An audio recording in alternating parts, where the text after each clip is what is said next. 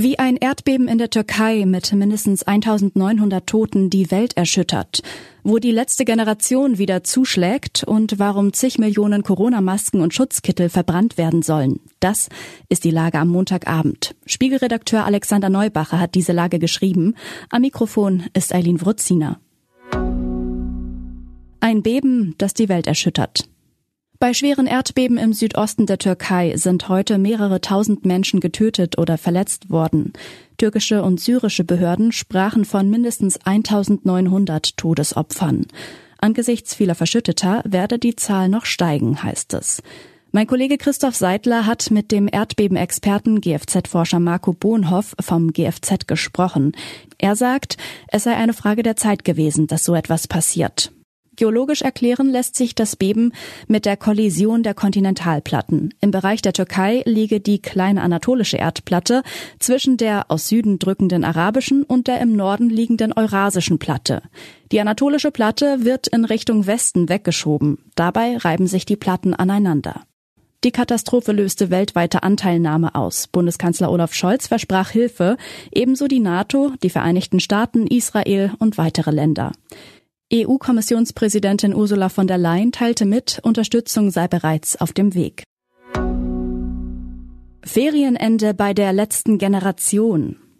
Die selbsternannte Klimaprotestgruppe Letzte Generation hat, soweit sie vereinzelt nicht noch im Urlaub in Fernost ist, heute wieder Straßen in mehreren deutschen Städten blockiert.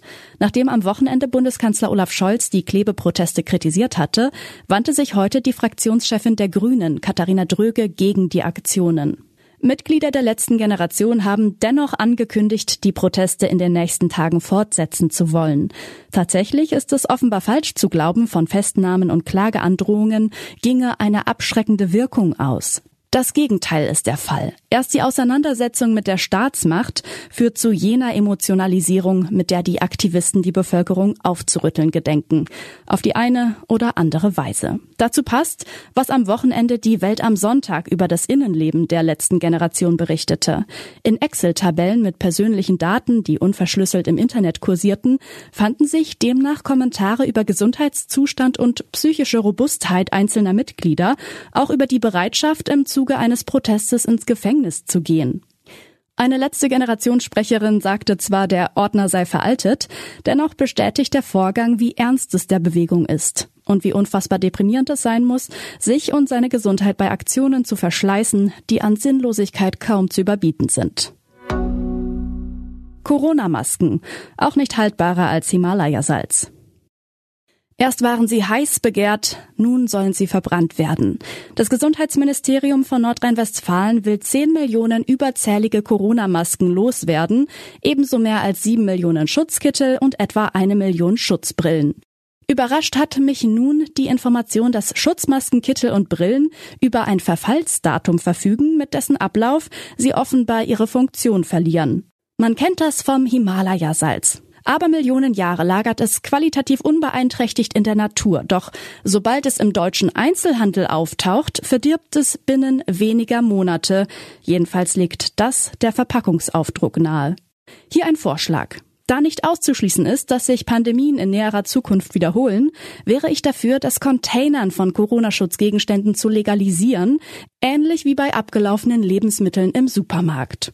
Das NRW-Gesundheitsministerium müsste die Kisten mit Masken und Kitteln nur vor die Tür stellen. Die Bürgerinnen und Bürger könnten sich frei bedienen. Und bei der nächsten Corona-Welle wären sie damit wohl deutlich besser dran als mit den Stofflappen, die sich viele ansonsten wieder selbst schneidern müssten. EU lädt Zelensky zu Gipfeltreffen ein. Am Donnerstag treffen sich die Staats- und Regierungschefs der EU in Brüssel. Nach Spiegelinformationen wird zudem mit einem zusätzlichen Gast geplant, dem ukrainischen Präsidenten. EU-Fraktionen beraten über Ausschluss von AfD-Politiker Krah. Die AfD feiert ihren zehnten Gründungstag, doch in Brüssel überschattet der Streit zweier Abgeordneter das Jubiläum. Dänemark erlaubt CO2-Einlagerung unter der Nordsee. Die dänische Regierung hat mehreren Unternehmen grünes Licht für die Speicherung von CO2 unter dem Meeresboden gegeben. Es geht um Millionen Tonnen Kohlendioxid im Jahr. Soweit die Lage am Abend. Alle aktuellen Entwicklungen finden Sie auf spiegel.de. Wir melden uns hier wieder morgen früh mit der Lage am Morgen.